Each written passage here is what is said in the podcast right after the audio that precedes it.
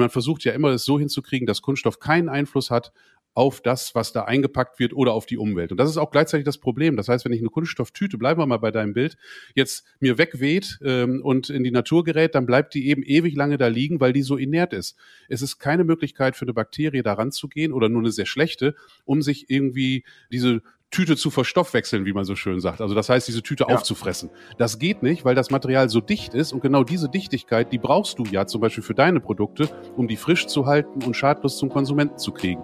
Und deswegen ist auch heute noch die Polyethylen äh, Zipper Beutelverpackung, die du da hast, sicherlich eine der Top-Favoriten, die ich dir heute auch empfehlen würde.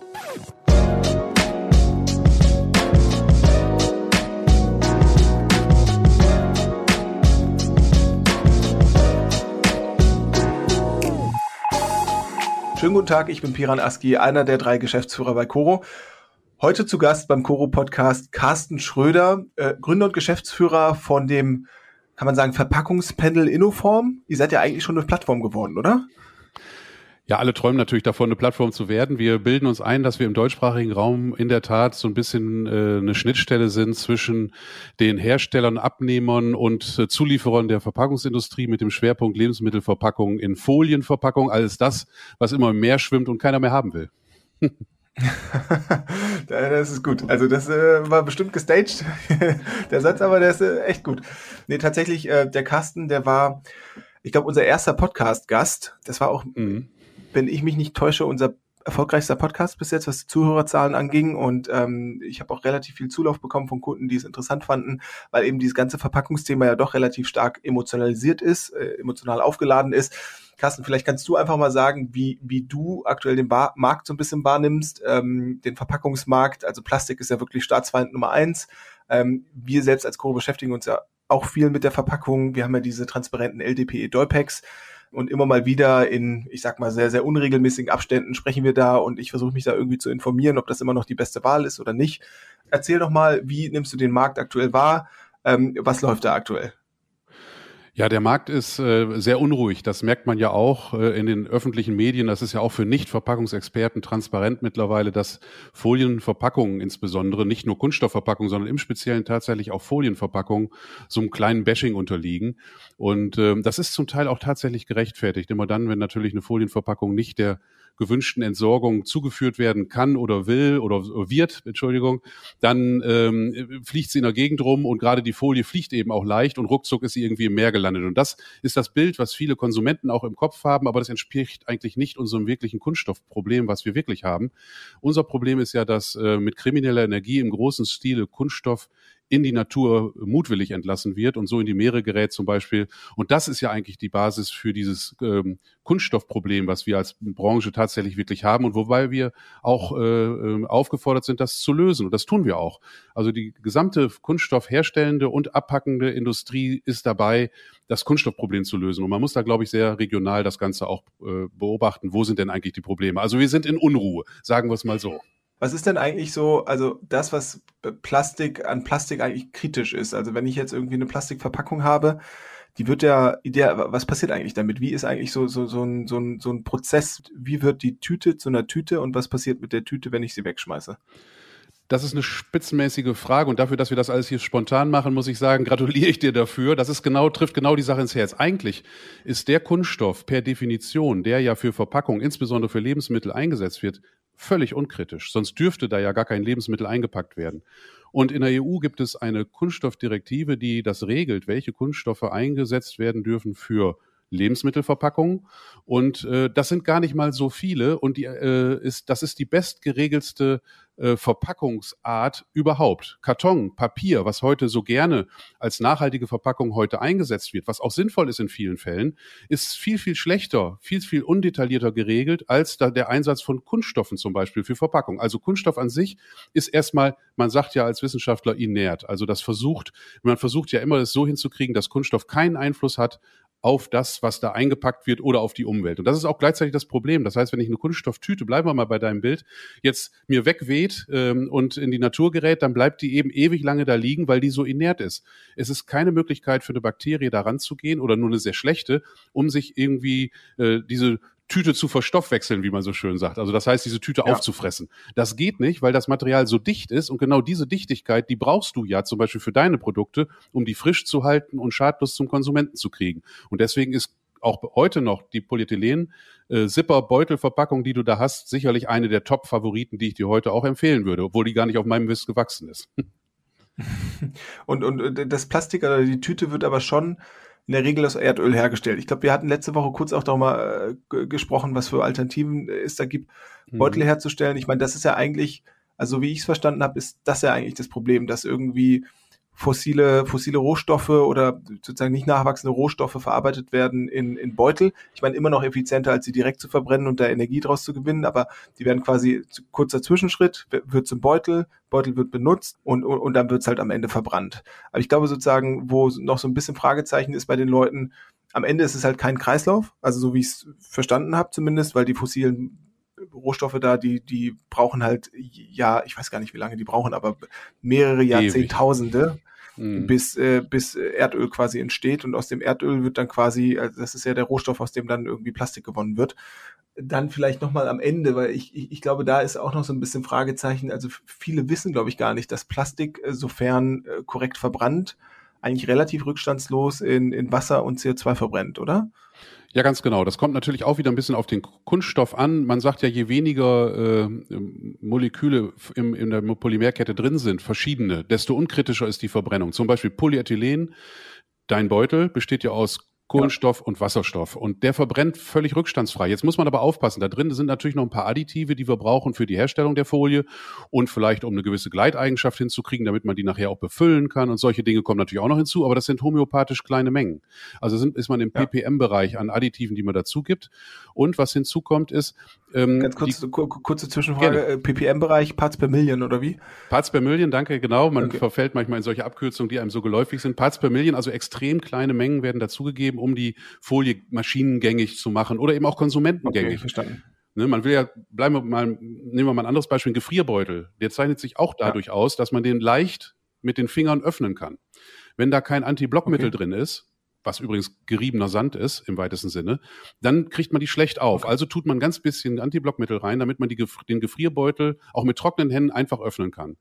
Will ich dieses Antiblockmittel vermeiden, um vielleicht weniger Kontamination zu haben, äh, kriege ich das, ist halt der Gebrauch gefährdet. Und das ist das Dilemma, in der der Folienindustrie, die Folienindustrie eigentlich steckt. Man will immer das, äh, die Endanwendung optimal machen und wir haben aber lange Jahre nicht dran gedacht, was passiert eigentlich äh, ganz zum Schluss, wenn die Verpackung ihren Zweck erfüllt hat? Wie entsorgen wir?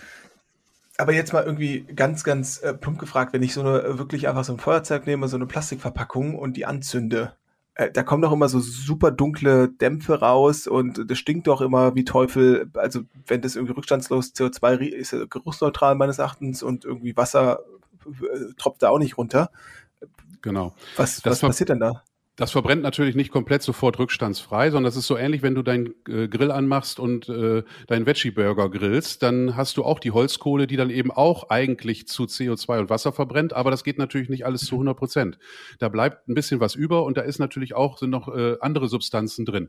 Aber bei Polyethylen, weil es eben so ein hochreines Material ist und übrigens die Qualität für Folien ist die beste, die wir aus Polyethylen überhaupt herstellen können. Das heißt, das beste Polyethylen nehmen wir dann für Folien, weil die ja so dünn sind, die müssen super Eigenschaften haben. Das ist besonders rein und verbrennt tatsächlich besonders rückstandsfrei. Aber es gibt auch Stoffe, die verbrennen überhaupt nicht rückstandsfrei. Zum Beispiel PVC. Die Folien gibt es mhm. im Lebensmittelverpackungsbereich fast gar nicht mehr in Europa. Und PVDC, Polyvinylindichlorид, das ist auch ein, Stoff, der zum Beispiel eine Barrierewirkung erhöhen kann von einer Folienverpackung oder, und jetzt kommt es, einer Papierverpackung. Also man packt jetzt dieses PVDC auf ein Papier drauf, man beschichtet das Papier mit PVDC, um eine Barriere zu kriegen, zum Beispiel gegen Sauerstoff und Gerüche. Aber dadurch mache ich das Papier eigentlich umweltschädlicher. Ich habe zwar ein nachhaltiges Papier, aber dadurch, dass ich da eine Barriere draufbringen muss mit einem so schwierigen Werkstoff wie PVDC, von dem wir uns vor 20 Jahren in der Folienindustrie verabschiedet haben, mache ich das Papier nicht mehr so nachhaltig. Und deswegen ist es so schwierig, in der öffentlichen Diskussion diese Details zu transportieren in der Kommunikation, zumal wir gar keinen starken Verband haben, der das tun könnte. Wir sind ja nicht die Autoindustrie. Also die Folienverpackungsindustrie kennt ja eigentlich keiner, obwohl wir sehr stark sind in Zentraleuropa. Nicht nur in Deutschland, in Frankreich, Spanien, Italien zum Beispiel. Der gesamte Maschinenbau äh, hat sich in Zentraleuropa entwickelt für die Herstellung von, von Folien. Also wir sind eine starke Industrie, aber wir sind winzig klein im Vergleich zu den stark äh, politisch tätigen Industrien, wie zum Beispiel die Autoindustrie. Gibt es denn so eine Verpackungslobby? Es gibt eine kleine Verpackungslobby in der Tat. Das Problem bei der Verpackungslobby ist, die bekämpfen sich alle gegenseitig, je nachdem, welches Material sie einsetzen wollen. Also die Papierindustrie ja. ist ziemlich kontra Plastik und andersrum. Und ich versuche auch mit unseren Seminaren, Tagungen, Innotalks äh, da ein bisschen aufzuräumen und sagen, Mensch, sprecht doch miteinander. Es ist doch gar nichts einzuwenden, das eine Packmittel aus Papier zu machen, meinetwegen sogar mit einer Kunststoffbeschichtung und das andere aus Folie und dann vernünftige Kreisläufe zu schließen, so wie ihr es ja auch immer versucht. Und das ist mal, glaube ich, die, der Königsweg, den wir anstreben müssen. Und da tut sich auch eine ganze Menge. Menge, muss ich sagen. Um daraus jetzt irgendwie möglichst einen Kreislauf zu schließen, ähm, hattest du ja gesagt, gibt es schon so Technologien oder Verfahren, wie man quasi wirklich reine und hochqualitative Folie herstellt aus nachwachsenden Rohstoffen oder aus, ähm, du meintest Pflanzenresten. A, wie funktioniert das genau? Also was, was, wird da gemacht? Und äh, B, ist das, ist das schon massentauglich? Wie ist das preislich? Ist es irgendwie konkurrenzfähig? Wie, wie, ja. wie, wie, sieht da so ein bisschen der Markt aus? Genau, da tut sich auch äh, erfreulich viel, muss ich sagen. Also erstmal muss man natürlich, ich gehe noch mal einen ganz kleinen Schritt zurück und wir betrachten noch mal eben das, was wir im Moment äh, für Folie nehmen, ist ja das, was bei der äh, äh, Raffinierung des Rohöls übrig bleibt eigentlich. Also das, womit man nicht Auto fahren kann, äh, womit man keine Schiffe antreiben kann, was dann noch übrig bleibt vom Rohöl, daraus machen wir Plastik. Und das sind ja nur fünf Prozent des gesamten Rohölverbrauchs. Höchstens. Und davon ist allerhöchstens ein Prozent Verpackung, wenn überhaupt. Ne? So, also wir haben ganz, ganz wenig von dem, was wir an Schaden durch Rohölkonsum anstellen, geht auf die Verpackung. Und da muss man ja eigentlich dagegen rechnen, wie viel Nutzen bringt jetzt diese Verpackung, dadurch, dass zum Beispiel ein Lebensmittel nicht verdirbt. Weil das Schlimmste ist ja, wenn ein Lebensmittel, was mit hohem Energieaufwand und hohem Wasserverbrauch und hohem Flächenverbrauch erzeugt wurde, wenn das verdirbt, das ist eigentlich viel schlimmer. Und da hat ja das, die, die, äh, die Firma Denkstadt hat ja mal in Österreich so eine tolle Berechnung angestellt. Wenn man ein Leben lang auf alle Plastiktragetaschen verzichtet, dann ist das ein CO2-Äquivalent äh, äh, CO2 zum Autofahren von 15 Kilometern. Das heißt, ein ganzes Jahr nehme ich keine Tragetasche aus Plastik und dann darf ich 15 Kilometer mehr Auto fahren. Egal ob Elektroauto ein, oder Diesel. Ein Leben lang oder ein Jahr lang? Nein, Entschuldigung, ein Jahr lang. Ich hatte vorhin gesagt, ein Leben lang. Ein okay. Jahr lang. Ne, wenn ich jetzt 50 werde, muss man 50 rechnen. also so okay. wenig ist das. Das heißt, alle Tragetaschen, Entschuldigung, alle Tragetaschen, äh, die wir da nehmen, ein Jahr lang vermeiden, was nicht einfach ist. Wir nehmen nämlich immer noch, obwohl wir sagen, wir nehmen keine mehr, nehmen wir trotzdem noch welche. Heute nehmen wir welche aus Baumwolle. Da hat das IFO-Institut leider blöderweise festgestellt, die sind noch schlechter als Plastiktüten. Und eine mhm. Papiertüte mhm. ist leider auch schlechter als eine Plastiktüte, weil eine Papiertüte übersteht keinen Regen, kann ich vielleicht nur zwei oder dreimal einsetzen. Eine Plastiktüte könnte ich aber 20 Mal einsetzen. Also das muss man alles mhm. in die Waagschale einbinden. Aber ich will ja gar kein Bashing machen, sondern ich will nur aufklären, es ist unheimlich schwer und die Experten streiten sich. Es ist schwierig, wirklich zu sagen, das eine ist gut, das andere ist schlecht. Wenn wir jetzt in die Kreislaufwirtschaft wollen, Piran, um deine Frage nochmal aufzugreifen, und dann nachwachsende Rohstoffe nehmen, dann stehen wir ja erstmal prinzipiell in Konkurrenz mit den Ackerflächen, wo wir eigentlich Nahrungsmittel produzieren wollen.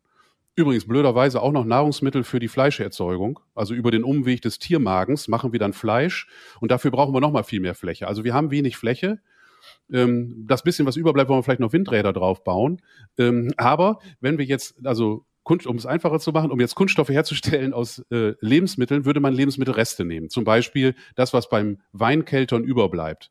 Äh, so Trester und sowas, Stiele, Bananenschalen, ich weiß nicht was. Alles das, was überbleibt, könnte man jetzt nehmen, um durch Fermentation äh, Kunststoffe zu machen. Man kann übrigens tatsächlich auch, und das Projekt hatte äh, BASF mal, aus CO2 Kunststoff machen. Das ist also okay. auch ein ganz spannender Weg. Leider, Weg. Leider ist alles noch zu teuer. Leider ist alles noch zu teuer und der Marktdruck ist noch nicht hoch genug. Aber wir stellen doch fest, seit Fridays for Future wirklich, dass der Druck so stark wird aufs Plastik, dass wir uns bewegen müssen als Industrie. Und das tun wir auch in hoher Geschwindigkeit. Ja, richtig cool. Du, du hattest ja kurz auch nochmal gesagt, es gibt ja hier, Lidl hat ja einen spannenden Aufkauf gemacht. Äh, ich weiß gar nicht, wie lange das her ist.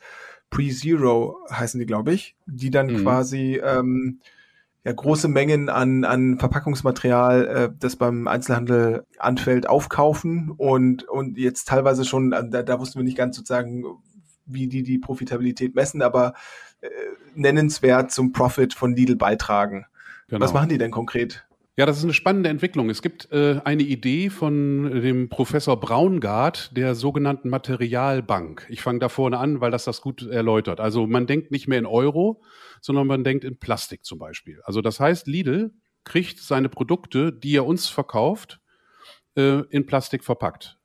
Also zum Beispiel mhm. die geschnittene Wurst. Ne? Die geschnittene Wurst wird angeliefert ja. in einer Plastikverpackung und die kriegt Lidl ja mitgeliefert und Lidl bezahlt ja das komplette Gebinde, also Verpackung mit Produkt. Und wir als Konsumenten kaufen das Lidl jetzt ab und damit gehört ja uns eigentlich auch die Verpackung und die Wurst. Und jetzt hat Lidl sich gedacht, äh, jetzt holen wir diese Verpackung, diesen Wertstoff Kunststoff einfach beim Konsumenten wieder ab, kostenlos.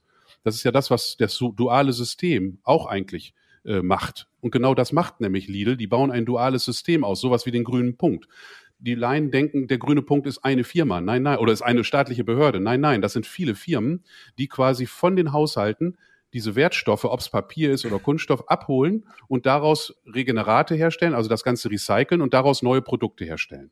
Und da ist Lidl im großen Stile eingestiegen, hat also einen großen äh, Entsorger, der wirklich Müllwagen hat und Mülltonnen leer macht, aufgekauft. Tönsmeier heißt der und hat daraus die Firma Presero gemacht. Und die machen ganz, etwas ganz Wunderbares. Die holen jetzt quasi den Konsumentenmüll von zu Hause ab, der im gelben Sack steckt. Dafür kriegt man zum Teil Geld. Teilweise muss man auch natürlich was investieren, weil man braucht einen Müllwagen und so weiter.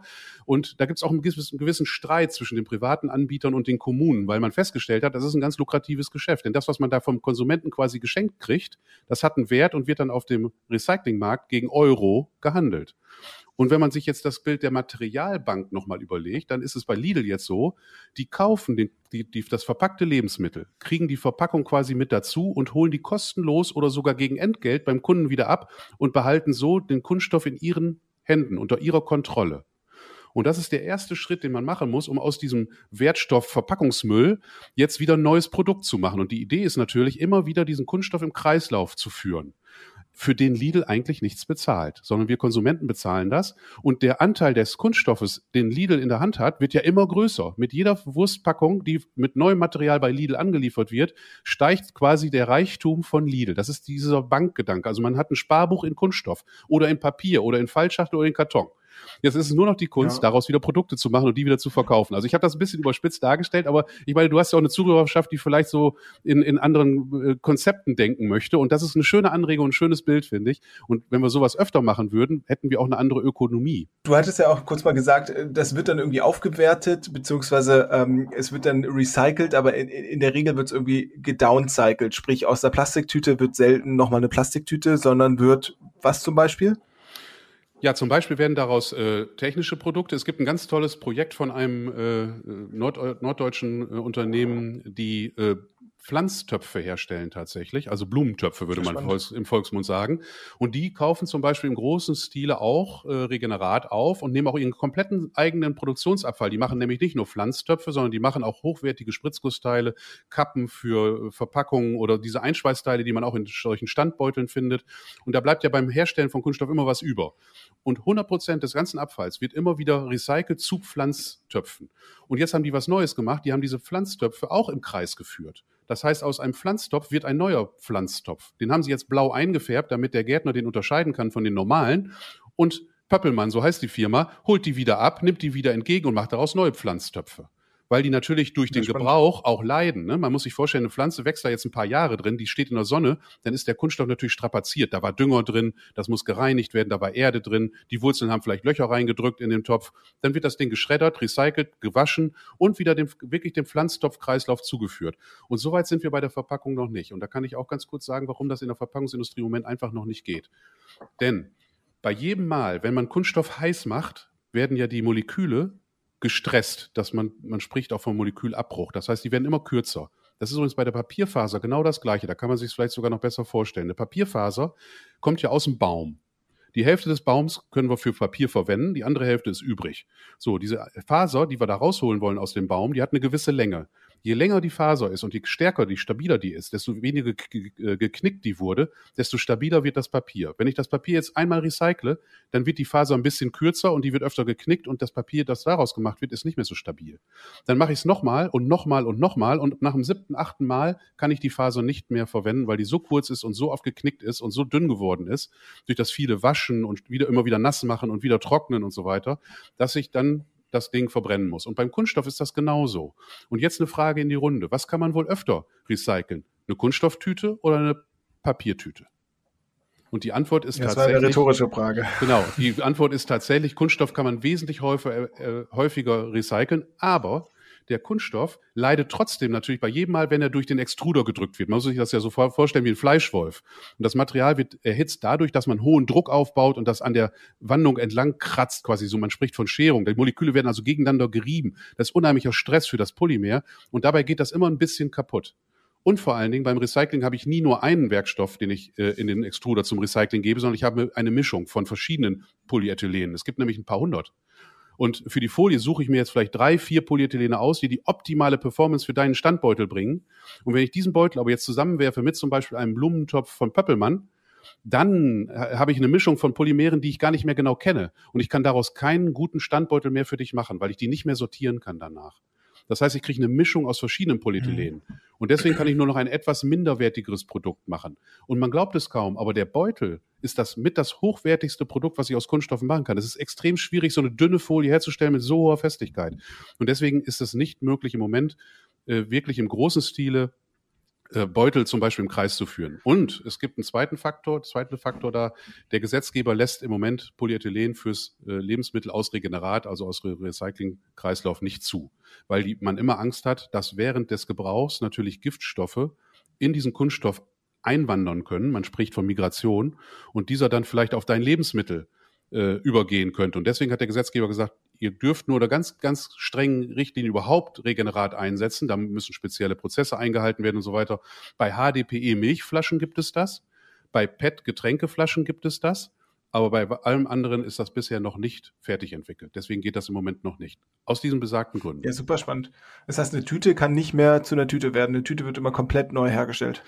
Es kann eine Tüte werden, aber es kann keine Tüte für Lebensmittel werden. Das hast du vielleicht auch schon mal gesehen, ja. wenn du recycelte Tragetaschen nimmst, so im, im äh, Lebensmittelmarkt. Die gibt es ja äh, teilweise noch. Ja. Ähm, ja, dann sind die in der Regel so stippig, die sind nicht mehr so schön ja, Ikea weiß. Sowas, ne? Ikea, ne? Sind nicht mehr so schön transparent oder so schön weiß, sondern die sind so ein bisschen grau. Und das ist, kommt genau vom Recycling, weil beim Recycling recycle ich die Druckfarbe mit, die Füllgutreste sind ja noch an der Folie dran. Oder äh, es ist ja auch nicht nur ein reiner äh, Strom aus dem Lebensmittelverpackungsbereich, sondern es sind ja auch für Nicht-Lebensmittelverpackungen Dinge im gelben Sapp. Da könnte ja zum Beispiel eine ausgelaufene Batterie in einer Polyethylenfolie drin gewesen sein. Und dieses Ausgelaufen aus der Batterie ist vielleicht sogar giftig für den Menschen. Und wie will ich das feststellen, ob das jetzt in meinem Beutel, der aus Regenerat gemacht wurde, zu viel drin ist oder nicht. Und das macht das Ganze so schwierig. Aber keine Panik, Entspannung. Wir haben genug Märkte für Recyclingmaterial. Deswegen, wenn wir das Recycling hochfahren, finden wir genug Möglichkeiten, dieses Material auch einzusetzen. Gibt es neben dem Blumentopf noch andere Möglichkeiten? Du hattest ja nochmal gesagt, dass man eben Alternativen hat zu Erdöl, um eben auch Kunststoffbeutel herzustellen. Wie werden die dann hergestellt? Also wenn ich jetzt so, ähm, was sag mal, vom Keltern den Rest habe, also ich sag mal, Reste vom, vom Wein machen oder irgendwie hm. Biokompost oder wie wird daraus denn eine Folie? Also ganz einfach äh, äh, erklärt, es funktioniert es so, dass man daraus eigentlich auch wieder die Grundbausteine macht, aus mit verschiedenen Prozessen. Die kann ich dir und äh, würde jetzt hier auch zu weit führen nicht erklären. Ähm, es funktioniert im Prinzip so, dass ich wieder an die Kohlenstoff- und Wasserstoffatome ran will und vielleicht auch noch an die Stickstoffatome, je nachdem, was für einen äh, Grundstoff ja, ich machen will. Verstanden. Und die hole ich raus die produziert uns ja quasi die Natur über Photosynthese gleich mit. Also der Baumstamm besteht ja auch aus Kohlenstoff und Wasserstoff und ja. anderen Molekülen. Ja. Und die hole ich raus aus diesen Resten über verschiedene Prozesse. Ähm, zum Beispiel ein so ein Produkt ist ja die PLA-Folie, Polylactide Acid. Das macht man zum Beispiel auch aus den Resten, die bei der Milchproduktion übrig bleiben. Da kann man tatsächlich Folie draus machen. Und diese Folie hat sogar ganz tolle Eigenschaften. Die wäre zum Beispiel auch äh, kompostierbar. Das hat aber nichts zu tun mit deinem Polyethylenbeutel. Die fühlt sich zwar so ähnlich an, die ist auch eine transparente Folie, aber die ist zum Beispiel überhaupt nicht dicht gegen Wasserdampf.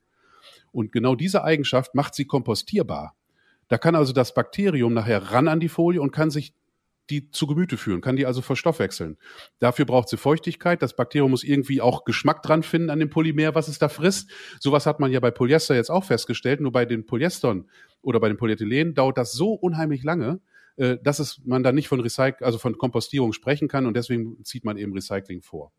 Eigentlich ganz interessant. Also ganz grob gesagt so ein bisschen ähm, Flashback zum Chemieunterricht man hat irgendwie ganz allgemein äh, Kohlenwasserstoffverbindungen, die eigentlich in aller, also Biomasse besteht ja eigentlich ganz, also fast nur aus Kohlenwasserstoffen irgendwie und dann gibt's halt für verschiedene Kohlenwasserstoffverbindungen verschiedene Verfahren, um daraus dann irgendwie Folien zu gewinnen, die ja auch aus Kohlenwasserstoffverbindungen genau. bestehen. Genau, der einfachste Kunststoff und der sauberste ist eben das Polyethylen, genau dein Beutel, den du ja auch sehr stark einsetzt. Und dieses Polyethylen besteht tatsächlich nur aus Kohlenstoff und Wasserstoff und äh, das macht ihn auch so inert. Also der gibt nichts ab, weil nichts drin ist, was giftig wäre. Beim PVDC haben wir das Chlor drin äh, und das Chlor zum Beispiel will man nicht so gerne in der Verbrennung haben. Das kann nämlich dazu führen, dass sich Dioxine bilden bei bestimmten Temperaturen, zum Beispiel auch in alten Müllverbrennungsanlagen, die wir zwar in Deutschland nicht mehr betreiben, aber vielleicht auch äh, irgendwo anders auf der Welt. Und deswegen versuchen ja die Leute, die Verpackungen herstellen oder auch Verpackungen in Verkehr bringen, wie Coro ja auch, Produkte in den Verkehr zu bringen, die unter allen Bedingungen immer harmlos sind. Und da ist eigentlich so das mhm. Statement, es kommt immer so ein bisschen auf die Art und Weise, wo ich hinliefere, wo kommt die Verpackung her, was habe ich da für einen Zugang zu Verpackung, was sind da für Rohstoffe überhaupt verfügbar zum vernünftigen Preis, damit meine Kunden auch nicht zu viel bezahlen und so weiter. Und wie ist dann die Entsorgung gesichert? Daran, daran macht sich eigentlich fest, was für ein äh, Werkstoff ich habe. Beispiel Wurstscheiben an einer Wursttheke.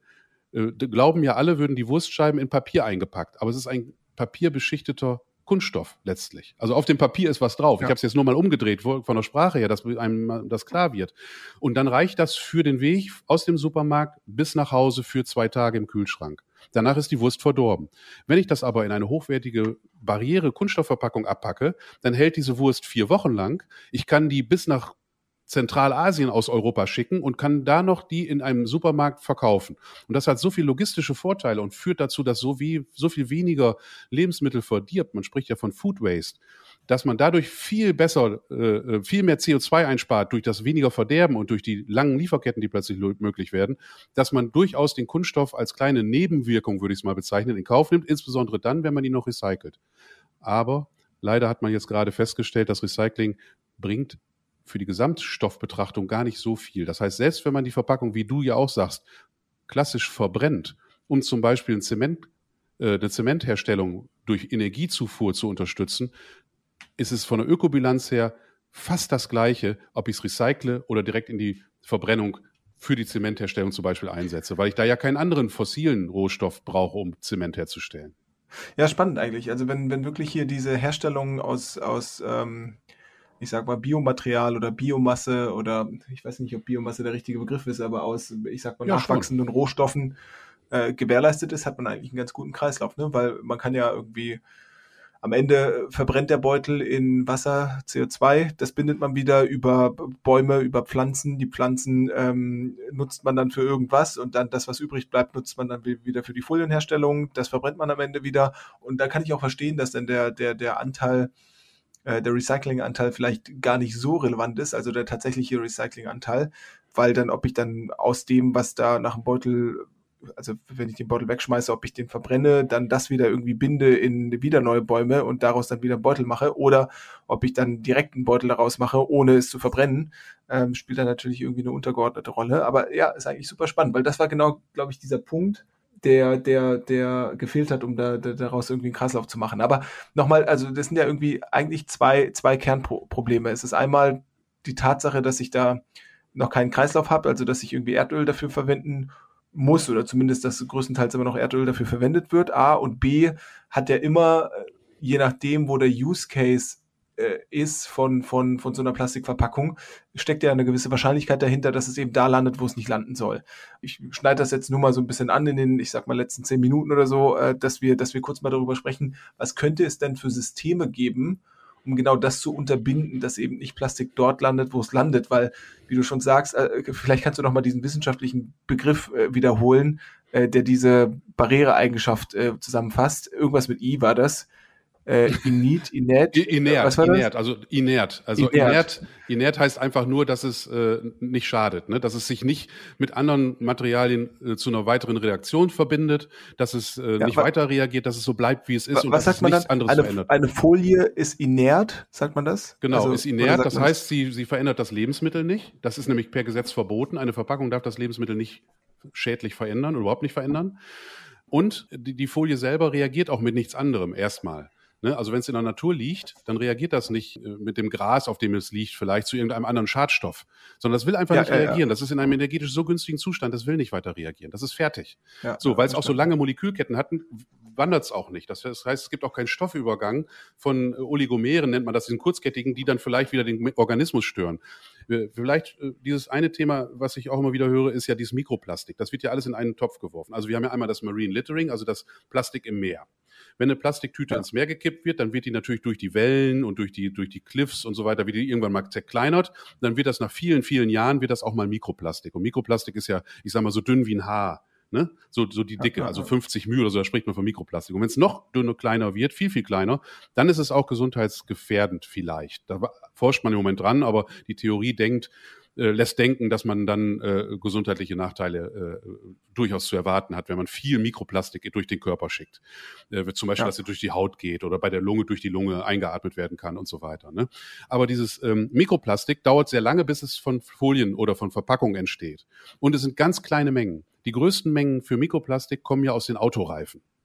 Da bin ich wieder mit dem Vergleich Autofahren und Verpackung. Also wenn wir, solange wir am Autofahren nicht bereit sind, irgendwas zu ändern, bräuchten wir bei der Verpackung rational eigentlich gar nicht anfangen. Aber emotional wollen wir das natürlich, weil wir jeden Tag alle immer Verpackung in der Hand haben. Und wir haben irgendwie das Gefühl gekriegt, Verpackung ist böse. Und wir sehen gar nicht, dass es so viel Gutes macht. So, und wenn man jetzt bei den, ähm, bei den Biopolymeren äh, nochmal guckt, was gibt's da noch für zwei Sorten. Da gibt es ja einmal die nachwachsenden, darüber haben wir jetzt schon viel gesprochen. Man kann jetzt auch aus Resten was machen, man kann aber auch Mais nehmen und daraus Kunststoff machen oder CO2 nehmen und daraus Kunststoff machen. Aber bei den Biopolymeren gibt's ja noch eine zweite Gruppe und das hat wiederum mit dem Entlassen des Plastiks in die Natur zu tun. Es gibt ja die biologisch abbaubaren Biopolymere. Es gibt die biologisch abbaubaren, die aus nachwachsenden Rohstoffen kommen. Aber es gibt die auch, die aus fossilen Rohstoffen kommen, die trotzdem abbaubar sind. Da tut man nämlich Chemie rein, damit die sich zersetzen. Die wollen wir schon mal gar nicht haben. Also reden wir mal nur über die, die nachwachsend sind und dann kompostiert werden können, also biologisch abbaubar sind. Man muss sich das nur nicht so vorstellen, dass ich die einfach bei mir auf dem Kompost unterflüge, aber es gibt natürlich Anwendungen, wo so eine abbaubare Folie toll ist. Zum Beispiel bei Agrarfolien, um Erdbeerfelder abzudecken. Die Bauern, vor allen Dingen die Bösen und Unwissenden, pflügen sowieso schon seit Jahren immer das zersetzte Plastik nach einer Saison unter. Wenn das jetzt ein nicht abbaubarer Kunststoff ist, dann bleibt er natürlich als kleine Plastikschnitzel in der Erbe. Das kann es ja nicht sein. Das heißt, wenn man da jetzt eine biologisch abbaubare Folie nimmt, dann wird diese biologisch abbaubare Folie, die erst hilft, die Erdbeeren früh zu reifen, einfach untergeflücht und wird sozusagen zu Dünger. Und da macht es Sinn, diese abbaubaren Biopolymere zu nehmen. Für eine Verpackung ist das aber ungleich schwieriger, denn woher soll die Folie wissen, wann sie sich abbauen soll? Noch wenn der Eintopf drin ist oder erst, wenn der Eintopf gegessen ist und wie viel nachdem der Eintopf gegessen ist, soll sie denn sich zersetzen? Die hat ja kein Gehirn. Also das heißt, äh, da haben wir immer diesen Widerspruch. Immer wenn was biologisch abbaubar ist, ist es eigentlich auch feuchtigkeits- und temperaturempfindlich. Und das sind genau die Eigenschaften, die wir bei Verpackungen nicht brauchen. Außer PLA, ja. wenn ich zum Beispiel heiße Brötchen einpacke, dann mache ich die in PLA-Folie und kann dadurch eine Papiertüte ersetzen. Aber das ist im Moment, glaube ich, nicht gerade trendy. Ja, aber trotzdem nochmal, also äh, zurück Gerne. zu dem Problem, äh, muss man, wenn man so ein bisschen politisch überlegt, was macht man denn eigentlich? Also wenn ich jetzt zum Beispiel für unsere Produkte ist es nicht, glaube ich, nicht ganz so wichtig, weil die kommen irgendwie in den Haushalt, dann werden die irgendwie dort gegessen und dann landen sie mit einer hohen Wahrscheinlichkeit auch im, äh, in der gelben Tonne. Ähm, genau. Frage ist, so, so, so, ich meine, es gibt ja jetzt dieses Verbot von Einmalplastik und so weiter, gerade so Produkte, die auch äh, so Strohhalme oder Einmalbesteck oder sowas. Macht das da Sinn aus seiner Sicht, das äh, zu verbieten? Wie, wie, wie geht man damit am besten um? Sagt man, jedes Produkt kriegt eine Wahrscheinlichkeit attribuiert, ähm, anhand der man dann ja berechnet oder, oder anhand der man irgendwie besteuert oder Verbote ausspricht? Oder wie soll das funktionieren? Es ist unheimlich schwer und deswegen tut sich ja auch die Politik so schwer. Ich, ich mache mal ein schönes Beispiel, was, was glaube ich klar macht, wo die Problematik liegt. Grundsätzlich ist gegen ein Plastikverbot von unnötigen Plastikprodukten äh, äh, ja nichts Falsches. Ich bin aber kein großer von, von, Freund von Verboten, weil die muss man auch immer wieder einhalten und die überprüfen und, und ahnden. Also das ist, da hängt immer viel dahinter. Aber Beispiel, die Capri-Sonne, die wir aus unserer Jugend vielleicht alle noch kennen, die heißt ja jetzt Capri-Sonne. Ja. Und die besteht ja. aus einem Dreilagenverbund. Polyester, Aluminium, Polyethylen.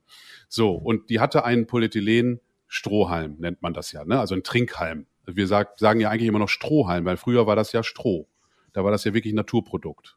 Ne? Mhm. So dieser Trinkhalm aus Polyethylen ist deswegen Polyethylen, weil der keimfrei ist, der ist, äh, der verändert nicht den Geschmack, der hat eine gewisse Festigkeit, um den gleich zu, als Werkzeug zu benutzen, um in diese Capri-Sun reinzustecken, äh, stechen, um dann eben dieses Produkt auch zu genießen wenn man es denn genießen kann. Aber okay, ja.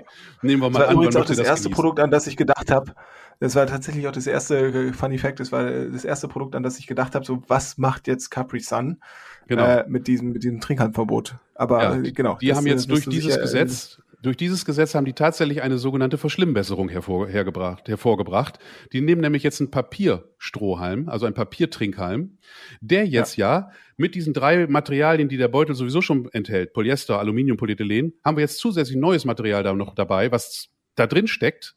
Ne, nach dem Trinken steckt der Trinkhalm ja da drin, ja. nämlich Papier. Das heißt, ich habe jetzt einen, hab jetzt einen vierten Werkstoff reingebracht, das ist total kontraproduktiv fürs Recycling, aber die werden im Moment in ja. den sozialen Medien gefeiert, weil sie den Plastik Trinkhalm rausgenommen haben und dafür Papier einsetzen. Übrigens, die Ökobilanz ist nicht gut für, das, für den Papiertrinkhalm der ist schlechter als für den, ja. für den Polyethylentrinkhalm, sagen einige. Ich bin da nicht so tief in den äh, sogenannten Lifecycle-Analysen drin. Aber was ich so lese und ich beschäftige mich viel mit diesen Themen und ich habe auch gerade mit, äh, übrigens mit diesem Hersteller von diesen Produkten telefoniert. Es ist sehr, sehr schwer, gerade für die Marke, das richtige Packmittel überhaupt zu finden. Der Hype ist auf Papier. Wir wissen alle, das hat oft Nachteile. Gebrauchsnachteile, weil der Papiertrinkhalm ist natürlich nicht so lange wasserfest wie ein Kunststofftrinkhalm. Deswegen haben wir den ja aus Kunststoff gemacht. Wir waren ja froh, dass es endlich Kunststoffe gab in den 50er Jahren, also unsere Großeltern, und haben alles auf Kunststoff umgestellt, wo sie Probleme hatten, die sie mit Papier nicht lösen konnten und mit Baumwolle und mit Jute und so weiter. Und dann ist das sicherlich übers Ziel hinausgeschossen. Wir haben sicherlich heute Produkte, die müssten nicht aus Kunststoff sein, da ist es schlauer, die wieder zu, aus Papier zu machen, weil man die vielleicht besser dann entsorgen kann, in einer, kann man Kamin mit anmachen oder so mit gutem Gewicht, obwohl da wahrscheinlich viel mehr Schadstoffe entstehen stehen als bei einer Tragetasche, wenn ich die zum Kamin anmachen nehme, Klammer zu. Aber das, die landläufige Meinung ist ja eben, Papier ist klasse. Ähm, und deswegen hat es dieses Verbot gegeben. Das war eigentlich öffentlicher Druck. Die Politik konnte nicht ausweichen. Und da haben wir in der Pandemie ja auch viele Beispiele dafür, dass da Fehlentscheidungen getroffen werden in, in Eile und unter hohem Druck. Und dann kann man manchmal auch nicht mehr zurück. Aber das hat kaum Einfluss auf den Kunststoffverbrauch. Also wir rechnen ja in den nächsten zehn Jahren mit einem massiven Anstieg von der Kunststoffherstellung. Also selbst die kritischsten Schätzungen sagen, der Kunststoffverbrauch wird kontinuierlich weiter wachsen. Und zwar auch, weil wir CO2 sparen müssen. Weil wir Lebensmittel nämlich noch haltbarer verpacken müssen. In Afrika gibt es Regionen, da verderben 80 Prozent der Lebensmittel auf dem Acker, weil die keine Verpackung haben, die vom Acker in die Läden zu bringen oder in die Haushalte.